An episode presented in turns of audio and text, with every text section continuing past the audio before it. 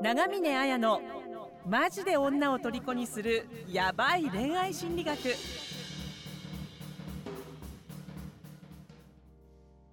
そうですね。じゃあ今日は、えっ、と、サトルの相談に回答していくんですけど、えっ、と、ちかさんと一緒に回答していくんですけど、サトルンご本人にも来てもらっているので、改めまして、ちかさん、サトルンよろしくお願いします。お願いしお願いします。はい。じゃあ、えっ、と、相談を早速読んでいきますね。うんはい。はーい。えっ、と、元カノについてですが、復縁ではありません。笑い。この先、元カノとどう関わっていった方がいいのか少し悩んでいます。ある程度自分の中では答えが出ているんですが、今年に入ってから3ヶ月に1回くらい飲みに行こうとか、会いたいみたいな連絡が来るけど、返信すると無視みたいな感じです。以前、まだ復縁を持っていた時だとそれが嬉しかったんですが、最近は復縁に対する思いはほとんどなく自分からももうアプローチするつもりはありませんでした。今回も飲みに行こうとメッセージが来た時は正直気持ち的には微妙でした。ただ復縁に対する思いもゼロというわけではないのでもし彼女が変わっているのであればという思いもあり今回も返信もしました。案の定今回もそこから音沙汰なくいい加減お互いのためにもう関わらない方がいいのかなと思いますただ彼女がどんな思いでこのメッセージを送ってくるのかも聞いてみたいです。そこで悩んでいることとしては、ズバリどういう思いでこういうメッセージを元カノが送ってくるのかっていうことを聞いてみ見る。あるいはそれ、あるいはそれすら聞かずに返信も送信もしない。どちらかなと、かなと思います。よろしくお願いしますっていうことですね。うん。なんか改めてあの、サトルンこれにあのちょっと今こんな気持ちですっていうことってそうですありねま。えーっと、この相談を送った時はこういう気持ちだったんですけど、今、じ今は、なんていうんですかね、ほぼ、この、なんていうんですかね、こっちからはもう何もしないっていうのが、当時は、なんかなんでこういうことするんだろうっていうのを知り知りたいっていう思いが結構強かったんですけど、今ももう、それも、なんか、どう、どうでもいいっていうのかな、なんか、その、元カノに対する思いも、あやさんとか知ってみると、自分って結構、元カノに対する復縁とか、その元カノに対する思いって結構このグループの中で結構強い方だったと思うんですよ。で、ここに入って、もう何年、1年以上経って、でその元カノと別れても2年半ぐらいになるんですけど、多分今年の初めぐらいまでずっと同じような気持ちでいたんですけど、何かしら本当にこの1ヶ月経つか経たないぐらいかの時に、なんか本当に執着というか思いがうんなんか知らんけど、突然薄れたんですよね。うんっていうのがあったんで、でそのタイミングで、こういう、んあのーメッセージが来たんで、ちょっと前とは自分の違う、なんか気持ちというか、に気づいたんですよね。あななんかいつの間にかなん、あんまりなんとも思わなくなってたんだっていうのが来て思ったんで、まあ、来るまでもそんなになんか思うことも少なくなったね、前に比べたら。っ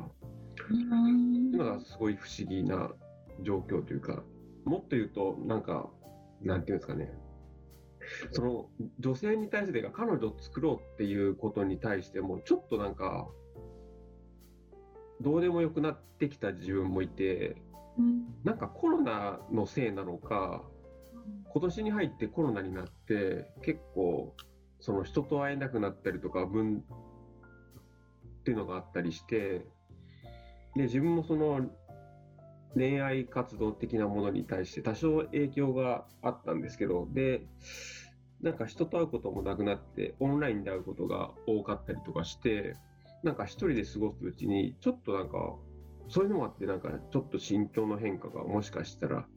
出た、出てきたのかなっていうのはなんかあります。うんそっかじゃあなんかあの前だったらこのなんか飲みに行こうよって元カノからこう3ヶ月に1回来るたびにあなんか元に戻りたいなとかいやそうじゃないみたいな揺れがあったけどなんか最近は本当になんかどうでもいいかなとか恋愛自体もいやそそんなになんかしなきゃいけないってもんでもないなみたいな気持ちになってきているってそんな感じですね。そのこのやりと元カノとのこのやりとりって本当に本当毎毎回というか本当にこのパターンを繰り返すから自分でも来てもまたまたどうせなんて言うんだろうこれで返しても何にもないっていうのは分かってるんですけどそれでも前はなんか一途の望みというかそういうものになんかかけていたもの気持ちもあったんですけどなんか今はもうなんだろうむしろ自分が返すことにとよって彼女がなん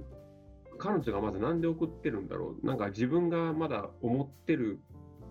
気持ちを確かめてなんか安心したいのかそれともただからかってるだけなのかなんかどっちにしてもなんかお互いにとって関わること自体がなんかあんまり健全じゃないのかなっていうのも思えてきてそうですね。じゃあ今日はテレフォン人生相談的に、今日はですね、あのな名古屋で結婚相談所パトリッチをしている婚活のお姉さん、あのちかさんにお越しいただいているので、ちょっと聞いてみましょうみたいな感じでやってみますかね、サトル。はいテレフォン人生相談知ってますか？あ、知らないな。なんかこういう感じでなんか聞くんですけど、じゃあなんかちょっとその辺。どんなふうに思ってるかっていうところを、じゃあ聞聞いていくって感じでいいいいですよね。あのはいうんうんうんうん。そっかテレフォン人生相談が受けなかったな。すいません。こういう仕切りであのなんかやるんですけど、突然変わったからびっくりしたね今挙動としたちょっとごめんなさいやってみたかったんですよ一度。突然始まったから原田泰造たかったんです。すいません。じゃあ、あの、じゃあ、先生をお願いします。あ、なんかどんなふうに思いましたかね、ちかさん、なんか、まあ、ね、サトルの思いだったり、サトルでもなんか今サトルがねなんか結構吹っ切れてるって言ってたからよかったなって思う。こうサトルンと、あの、ちかさんの間柄も長いですもんね。なんか、一緒にイベントうんカとか、レーカレーを食べたなんかねそうですねね、村松さん同じ名古屋なんでねあ、そうだそうだ。なんか今日、なんか名古屋の雰囲気伝わってきます、言葉から。あれですか？名古屋感出てますか？名古屋感出てます。うん。うんまあなんか女のねなんか元カノがなんで連絡してくるかみたいな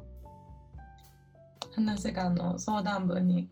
あったんですけどうんなんかまあそれ読んでて思ったのはなんか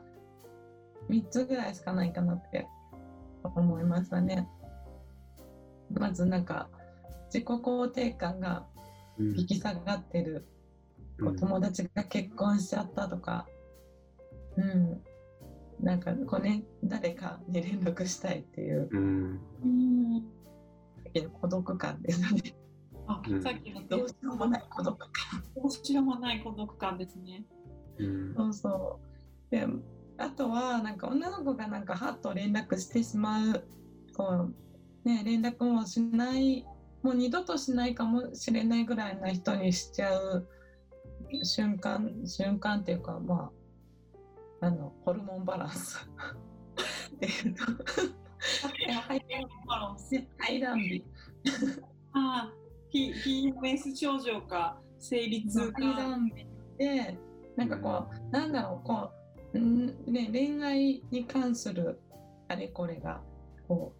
うなんかキュンキュンしたいみたいなねなりません？なんか。うん私はあの排卵日とか生理になるとあの昔はあのことごとくあの寝た男に連絡してました。ですよね。飲みに行かないって言って。排卵日がこうなんか生理終わってからこう排卵日に1週間ぐらいですよね向けてなんかキュンキュンパワーがめちゃめちゃ高まってもう排卵日マックスみたいになってもうなんか恋愛感情か性欲かもわかんないみたいなもうそうそうもう多分会わないであろうぐらいの人に連絡しちゃったりもう100回無視してる人に返信返しちゃったりとかするっていうね。感じなことが起こる排卵日もう一つ生理前ホルモンバランス。最後三つ目は？なんか生理前ねなんなんなんですかねなんかムラムラしますよね私ね生理前ムラムラする。だからいろいろだと思うんですけど、私本当孤独になっちゃうんですよ、生理前。でも本当落ち込むんですよ気分は気分は最高潮にイライラしてるしすいません雨が。落ち込むんだけどだからその落ち込んでても最悪なんだけどエッチはしたいみたいな。なんか。じゃあ、うんそっかそっか。投げやりだから投げやりモードのセックスですよ。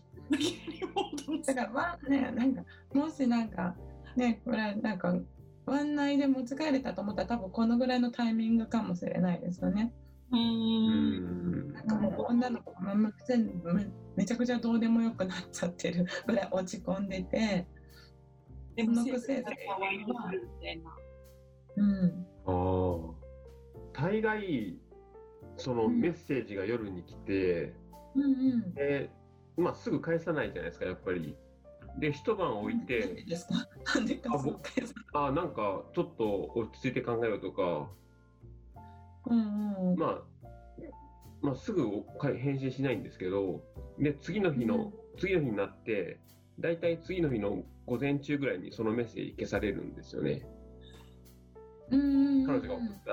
いますもんね。だからなんかもう落ち着いちゃってるんですよね。我に返ってる。ね。でもじゃあさっきちかさんが言ってた一つ目が何でしたっけ？もしその元カノが、自己肯定感がめちゃくちゃ下がってて、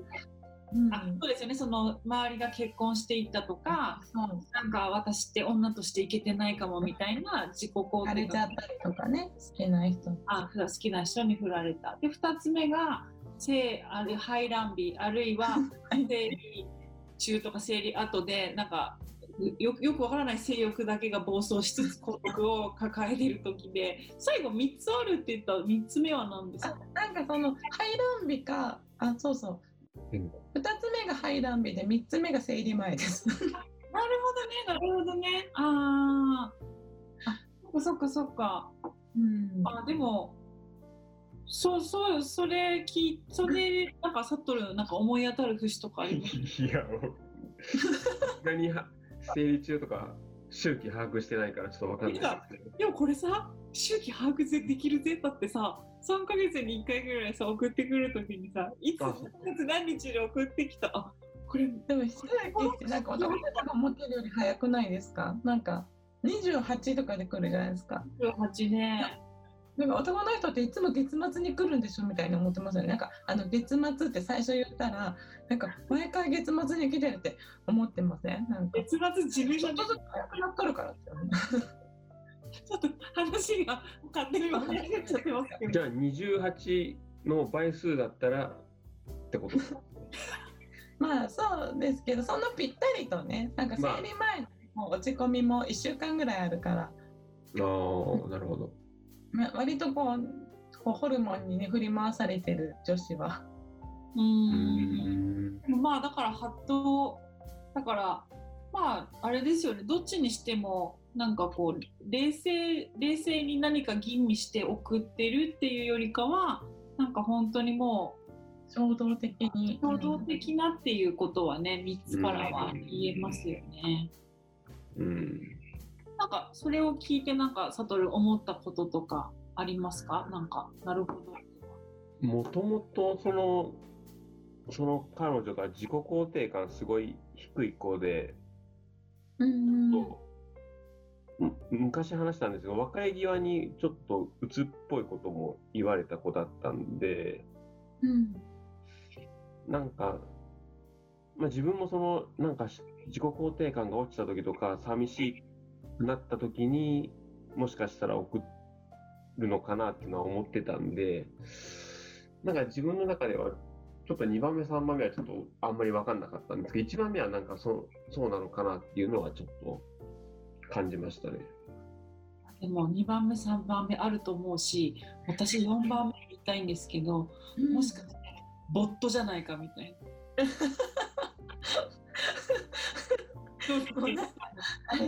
すごいよねなんかりんねちゃんだっけ？なんかあの AI で会話してくれる女子高生だっけ？だからもう3ヶ月に1回の設定でボットかもしれないですよ。スステップメールかもしれないテップメールの可能性あります。なんか設定されてるのか設もしれない定されてるって可能性ありますよこれ。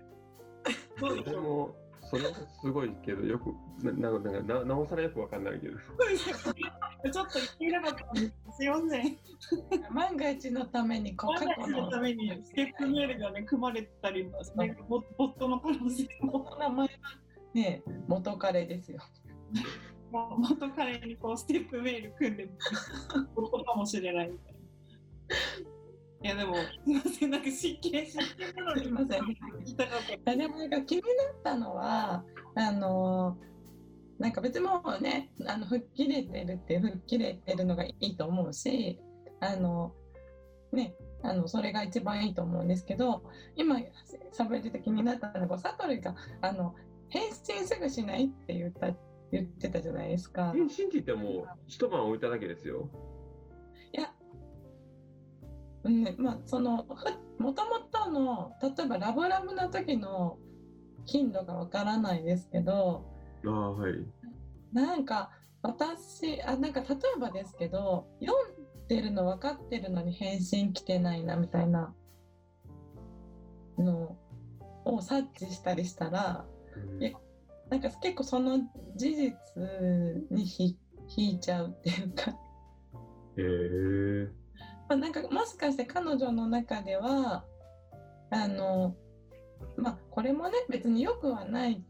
し別にもより戻す必要はないとは思うんですけどこう彼女の中でそのもし戻れるっていうワンチャンがあるっていうののこう自分が求めてる人っていうののリストにねあの気づいたらすぐ返信する人っていうのがあるかもしれないですよね。なんかその精神的に不安定っていうのも、うん。あのさっき言ってたですけど、うん、だからその、わかんないね、ま、なんだろう、そわかんない、何を思って別れちゃったのかとかもわかんないですけど、あの、うーん、なんか返信が、まあ、だから向こうからしたらもう別により戻そうとも思ってないぐらいの気持ちでねあの衝動で連絡しちゃったんだけどなんかそれを放置されたら結構んあもうやっぱないわみたいには思っちゃうんじゃないかな。それは、へすぐ返信、どっちにしても。それ気づいてなくて次の日に返信してるんだったらあの私は別にそれはそれでいいと思うんですよ。うーん。わざとこう遅らせてるっていうのが人のまあ好みですけど、ね、あのどういう人がいいかっていう好みの問題ですけど私も結構そういうのダメなんですよ。あの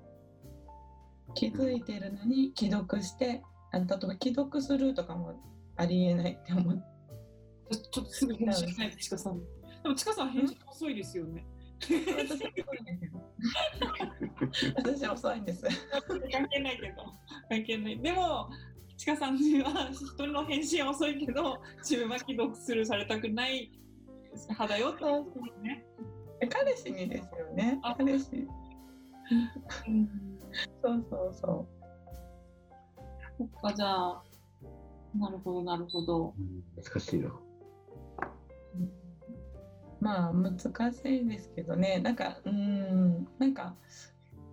ね男の人もこうそういう様子見感が高まってくるじゃないですか。婚活とかでもそうなんですけど、やっぱねどんどんこう経験とともに傷つきたくないとかいろんなこと考えるとかで様子見感がどんどん高まってってこう相手も女の子も様子見してるからあの進展しないってこともあるしあのそこを、うんその様子見感でこうなんか詰め切らないみたいのもあったりするんですけどなんかそういう時にやっぱりなんか勝っちゃうのはこう本当に即気づいたら即レスしちゃうみたいなピュアな男の子。うんまっすぐなこうこうピューとかっさらってっちゃうみたいのはよくありますね。なんか。うん。でもこれってあれですよね。確かになんかこのなんだろうなんかこういい関係がね続いてってっていう感じでなんかあのまあ LINE がじゃ来てるとかっていう時にあこの人どうしようかなって思ってる時になんか変に男の人側があの変にっていうかみんな男女みんな思うと思うんだけど俺の方がね好きだったらとかだったらよりも相手の方が好きでいてほしいみたいなことをね思う人多いからあのすぐに返信しないで様子見ようとかってもあるかもしれないから、まあ、そういう時にはあの恐れずにねあのすぐ返信してあげた方が、まあ、いいよっていうあの、まあ、それって、まあ、相手の土俵に乗るって感じにはなっちゃうかもしれないけどでもまあそういうことであこの人本当に好きなんだっていうふうになんか女の人が思えるっていう面は一つあるよっていうことでがまずあるとは思うんですけど。どういうタイプなのかですよね多分ね。なんかうん。なんか、うんうん、どういうタイプ？あ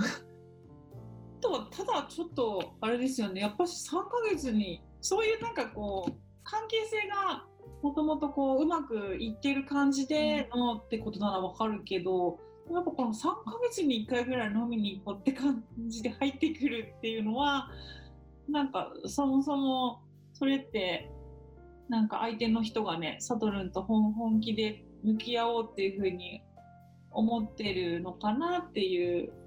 感じはちょっと不思議。ねなんか知ったなんかそういうところは不思議だなって感じはしますね。うん。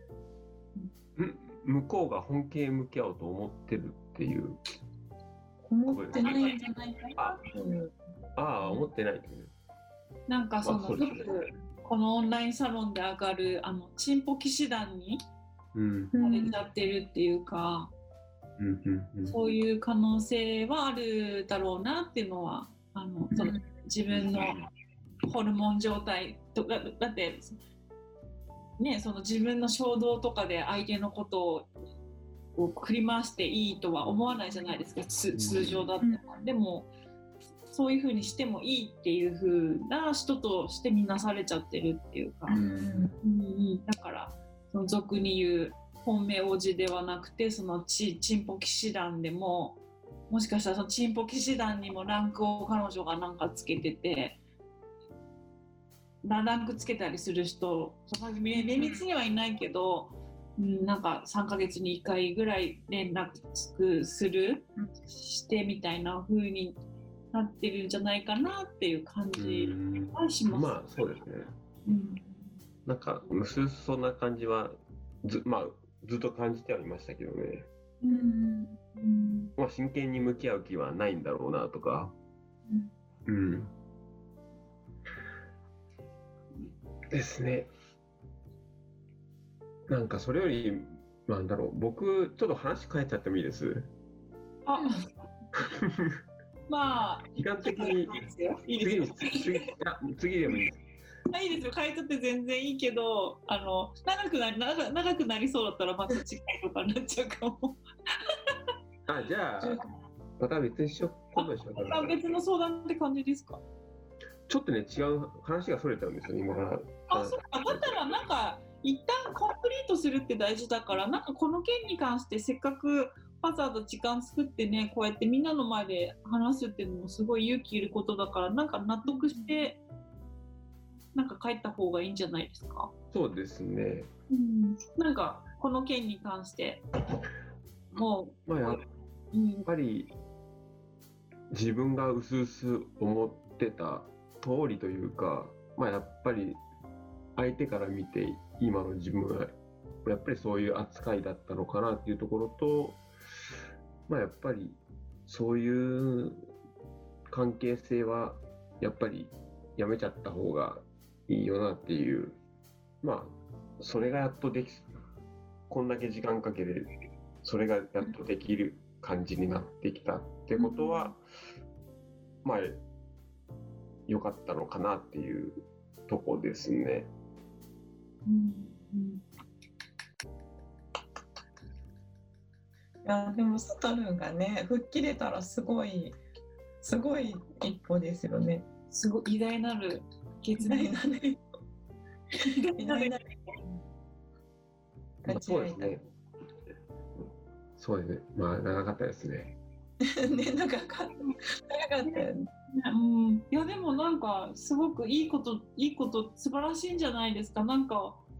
よくマナダムとかも言ってたけど本当ダメダメ男逆バージョンですよねマナダムの場合だったりだとか。まあ私私は逆にあだからそうそういうところですよね。だからチンポ騎士団にしてしまったり逆逆もあしかりみたいなところってさっきサトルンがなんか健なんか健康的じゃない関係みたいなね、うん多分心がすさんじゃってっていうところだと思うけど、なんかそうそういうそれが別にいい悪いとかではないけどねそういうところじゃない何か別の人とのつながりとかをしていきたいっていうのはなんかすごい大きな一歩なんじゃないかなと思いますけどね。そうですね。うん。まあ、そうですね。か、まあ、相手もちょっと、やっぱり、ちょっと、言い方悪いけど、ちょっとやっぱり、ちょっと変わったところがあるのかなっていう。うん。うんなんかそれを付き合ってる時には全く気づいてなかった自分も、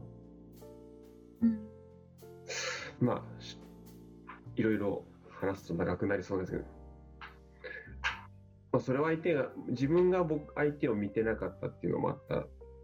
のもあるんだけど、それにしても、ちょっとこういう彼女っていうのを全く気づけてなかったっていうところは、まあ、自分の反省点なのかなっていう。相手に目を向けていなかったっていうところですね。いやでもそんなちかさんなんか初めから相手を見る目ってありますか？生きてて。いやなんかサトルそんな反省しなくていいよっていうかあの私とかも全然ですからみたいな。うん、そう、な、ね、何のこと、何のこと言ってるのかわかんないっていう。か。いやなんか今すごい自分が相手を見る目がなかったとうん。ところもあるだろうしなんか多分、なんかもっといい関係あ相手を見る目もなかったしでもだからそそれに費やしてしまった、ね、年数もあってだからもっと自分が相手を見る目っていうのが養われてればっていうようななんかちょっと私には反省してるような感じに聞こえたからいやいやそんなのまあ、だそれで全然いいんじゃないですか。いや、相手を見る目じゃなくて、自分が相手のことを思い、相手に対して思いやりが持てなかったっていううん。ところうんうんあの付き合ってる時に、まあ、もうちょっとそういうふうに相手のことを思って接してれば、そういった面ももしかしたらもっと早く気づけて、まあ、付き合ってる時になんか、もしかしたら、ね、なんかや対処できたのかもしれないっていう。うん。なるほどね。まあ、でも両両方ありますよ。そんなひやっぱ傷傷ついた時ななかなか思いやり持つって大変だと思いますよ。別に。うん。慰めてるとかじゃなくてやっぱりしすごい自分が深く傷ついたりとかね本当に深く傷つ傷つけ傷つけ合いをねするからなんか思いやるとかなんだうん。そういうことが大事だって思うってことだから、うん。この体験がねうんなかったらまた全然違う人生だったんじゃないかなと思うし、うん。うん。どうですかね？窓窓もわぜるちか先生。なんか、うん、そうですね。まあ、うん、でも、ね、相手が、相手からね、もう違うって言われ、言われちゃってんだったら、ね、なんかやっぱ、あ、もっと、なんか見てあげればよかったなって思ってもねそのもう受け取り手がやっぱいいないわけなんで。うん。でまた違う子にそのそれをこうちゃんと意識しながら向き合ってあげるっていうのが一番、ね、建設的というか、ううんん、次の彼女とかにそうやそういう意識でそう勉強になったことを生かして、うん。うん、向き合ってあげるっていうのがねうん。いいかなと思いますね。うん。そうですねうん。うんえなんかサトルはなんえさっきなんか最後の方でなんかあの連絡来てあのそんなにもうどっちでもよかったって言ってたんですけど、まえ何また最近来たってことですか？いやさ最近来たのがあ今回話した内容がさい、まあ、最近っていうか何週間か前ですよねあれ多分。何週間か前だと思います。でもね、本当に、な、何年、なんか、なかなか、まあ、本当、人のことを利用しないっていうかね、ま、全く利用しない人はたた、お試し恋をしない人はいないかもしれないけど、なかなか、こう人のことを、行為を利用しちゃう人がね、どんなにこう善意を尽くしてね、関わ関わったとしても、全く関わらず、あの40、50、60になってですね、あの人もいたりするから、うん。ね、うんうん、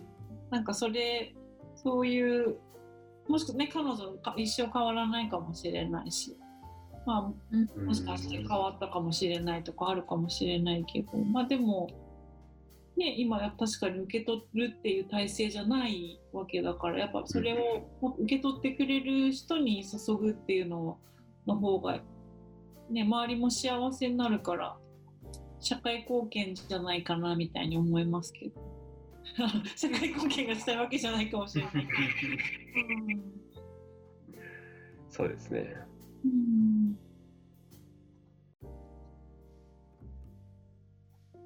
うんいやなんか結構吹っ切れてた吹っ切れてはいるんですけどっていうスタートの相談だったからこの。うーんっていうのでどんなすればいいのかな。っていうこいやあの別に変わってないですよ。ううん。また連絡しようとか道も思ってないですし。うんそれかステップメール組みますか彼女が。3ヶ月に1回サトルボットがボット。そう仕返しボット。飲みに行かないみたいな。うんでも違う子でも昔付き合った子で本当にいましたよそういう子。なんか本当に4ヶ月とか半年ぐらいになんか彼女いますかとか飲みに行きましょうって送ってくる子はいましたね他にも。うん。それまあねそれは単純にあのすなんだろうまだ僕逆に向こうが僕にまだ気がある感じの子だったんで、まあ、今回とは全然違うんですけど、うんまあ、そういう意味ではなんかそんな子にいもいいたなって今ふと思い出して。うーん。私ねサトルンがそういう子に対してねあの飲みに行こうボッとしてたらよくないけど逆に ここいつこいつがねあるからあの俺がちょっとなんか自己肯定感落ちてる時に飲みに行ってたらよくないけどそれはないですよね。僕から送ったわけじゃないですよ。ああ、つうんだから、あの、だから大丈夫ですよ。はいだから、そんなに、ねうん、思いやりがない白状な人間とかっていうわけではないから。うん、そっかそっか、じゃあなんかこんな感じで大丈夫ですかね？はい。はい、なんか最後じゃあか感想を言いますか、サトルなんか明日への宣言みたいな。ちょっとそれであの Facebook ライブを締めていこうかなと思うんですけど。じゃあ、サトルの新たなる門出にしましょう一本締めでとか一本締めですか？なんか、どのタイミングで？やっぱりね あ分かった、サトルンの言葉が終わったら「よー」っていうねなんか真面目に話すとこのグループとかサロン、まあ、いろんな悩み、ね、恋愛の悩みもそうだしその人生の悩みとかコミュニケーションの悩みとか、ね、パートナーとの悩みとかなんかいろんな悩みうん。を持って相談来るじゃないですか。なんかそんな中でなんて言うんだろう自分がふと思ったのが、まあ、自分もさっき言ったみたいに2年半ぐらいかけてやっと少しなんか変わったというか道が開けた。で、その間にはなんかね、講座でいろんな学んだこともあるし、でも結局はなんなんですかね。なんかな、ま学んだことやってうまくいくわけでもなくて、なんか、ここに関わり続けてるから、なんか、最終的に今の状態に行き着いたっていう気もするんですよね。だから、で、めちゃめちゃいいこと言う。めちゃめだから、そう、何が言いたかったかっていうと、まあ最近ここに関わり始めた人とか、前からいる人もそうなんですけど、なんか、諦めたりせず、まあいろんな相談乗ってくる人もいるし、なんかいろんな付き合いとか関わり方もあるんで、なんかそういう仲間たちとずっと過ごしてれば、最終的にはなんかいいとこに落ち着くかなっていう気が、今日、今日も話してて思ったんですけど、なんか僕もね、その、ここで出会った友達っていうか、台湾行ったり、この間も沖縄行ったりとか、まあ、そういうのもあったりして、なんかいろんな、ね、その仲間とかそういうのもできてくるんで、まあそういう人たちとの関わっていくことで、まあ最終的にはなんかいい後から振り返って入ってよかったなっていう状態になれると思うんで、もうちょっとなんかいろんな悩み持ってる人も関わっていくと、ことを続けていければいいかなっていう、そんな感じです。ちょっとごめんなさい、まとまってないかもしれないですけど。じゃあこれからはあのサトルンがすべての悩みに回答していくんで。え、何ですか？そうですじゃあ締めましょう。よおー。いいですねありがとうございました、はい、ありがとうございました。励みになりました。じゃあこんな感じで引き続きサトルンよろしくお願いしますちかさんもよろしくお願いしますあよろしくお願いします。あとね、聞いててくれた皆さん、あとこれ配信終わった後もね、聞いてくれる人いると思うので、あの今日はありがとうございました。はありがとうございまはい、ありがとうございました。はいこんな感じで終わっていきます。す。はいい、。ありがとうございました。